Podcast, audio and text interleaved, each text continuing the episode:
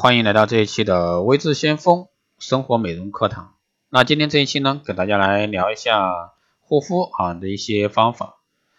那精品女人懂得注意细节的美丽。那下面呢，给大家来讲解一下各项护肤细节的一些项目啊。第一种呢是常识维生素 A，维生素 A 呢对于皱纹的修复和肌肤的紧致呢有着不可忽视的功效。在抗抗衰老啊明星榜中一直占据领先地位。第二呢是三百六十五天都注意防晒，不管你花多少钱在美白产品上，但如果说不记得防晒，那么一切等于零。每天早上出门前记得将防晒霜放入包包里啊，定时补涂。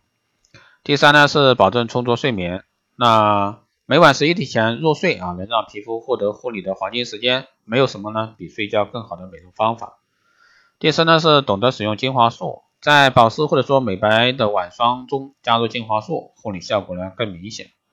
第五呢是学会巧妙运用乳液啊，乳液加清爽型化妆水等于提高滋润度的化妆水。如果说你每天都使用化妆水，一定会发现有时候化妆水的质地呢偏清爽，用后呢肌肤滋润度不够，这时就需要加法，在每天使用的化妆水中加一滴珍珠大小的乳液，能够瞬间提高保湿效果。同时呢，紧致肌肤表面，让肌肤呢变得饱满。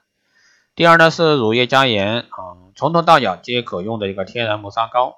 在家里将盐或者说砂糖和乳液混合，就能制作成天然磨砂膏进行简单护理。其原理呢是乳液具有这个软化角质的功能，能让肌肤呢变得柔软。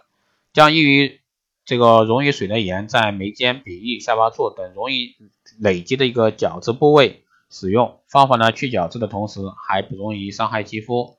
乳液呢还能缓和盐的一个刺激性，不容易融化的砂糖在膝盖、肘部等大面积面积较大的身体部位使用，磨砂效果呢非常好。第三呢是乳液加防晒霜等于高保湿的 UV 底霜，SPF 值偏高的防晒通常都比较厚重，将乳液和防晒霜混合使用，既能提高保湿力，还能让其更好的渗透，达到滋润光泽的肌肤。第六呢是挑选护肤品时不要被数据蒙蔽。那各种民间测试呢，喜欢借助简单的仪器和数据来显示其专业性。如果说只看数字而不考虑数字背后真正的意义，就会引起误解。比如说弱酸性啊，已经成为考量一款护肤品优劣的重要指标，甚至有些美容达人鼓励大家带着 pH 试纸去柜台检测。然而，弱酸性从来都不是说决定保养品好坏的因素。不同类的一个产品在制造初初期啊，都有法规明确规定了适合的 pH 范 pH 值的范围啊。比如说，这个法规中要求普通面霜 pH 值在4.0到8.5，那皂基类的 pH 值呢？pH 值呢在5.5到11。只要在这个范围内，都是合乎规范的一个产品。不同的人呢，应根据自己的皮肤状态来加以选择。如果说皮质分泌旺盛，就需要弱碱性的产品来调护，有利于去除过多的油脂；油脂分泌弱的干性皮肤呢，则可以选择弱酸性。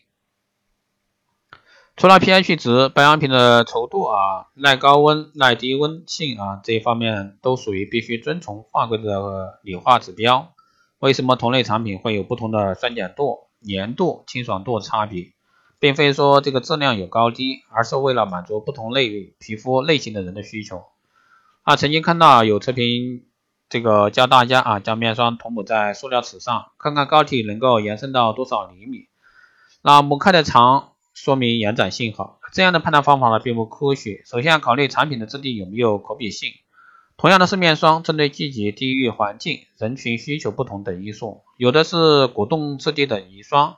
有的是奶酪质的乳霜，不同配方质地的涂抹性各有差别，那并非说涂抹很开就一定很好。与其参照无用的垃圾数据，不如仔细考虑一下选购季节、个人肤质、对产品的偏好等综合因素。好的，以上呢就是今天这一期的生活美容课堂，希望对各位爱美女性有所参考。如果说你有任何问题，欢迎加微信二八二四七八六七幺三二八二四七八六七幺三，备注电台听众，可以快速通过。好的，这期节目就这样，我们下期再见。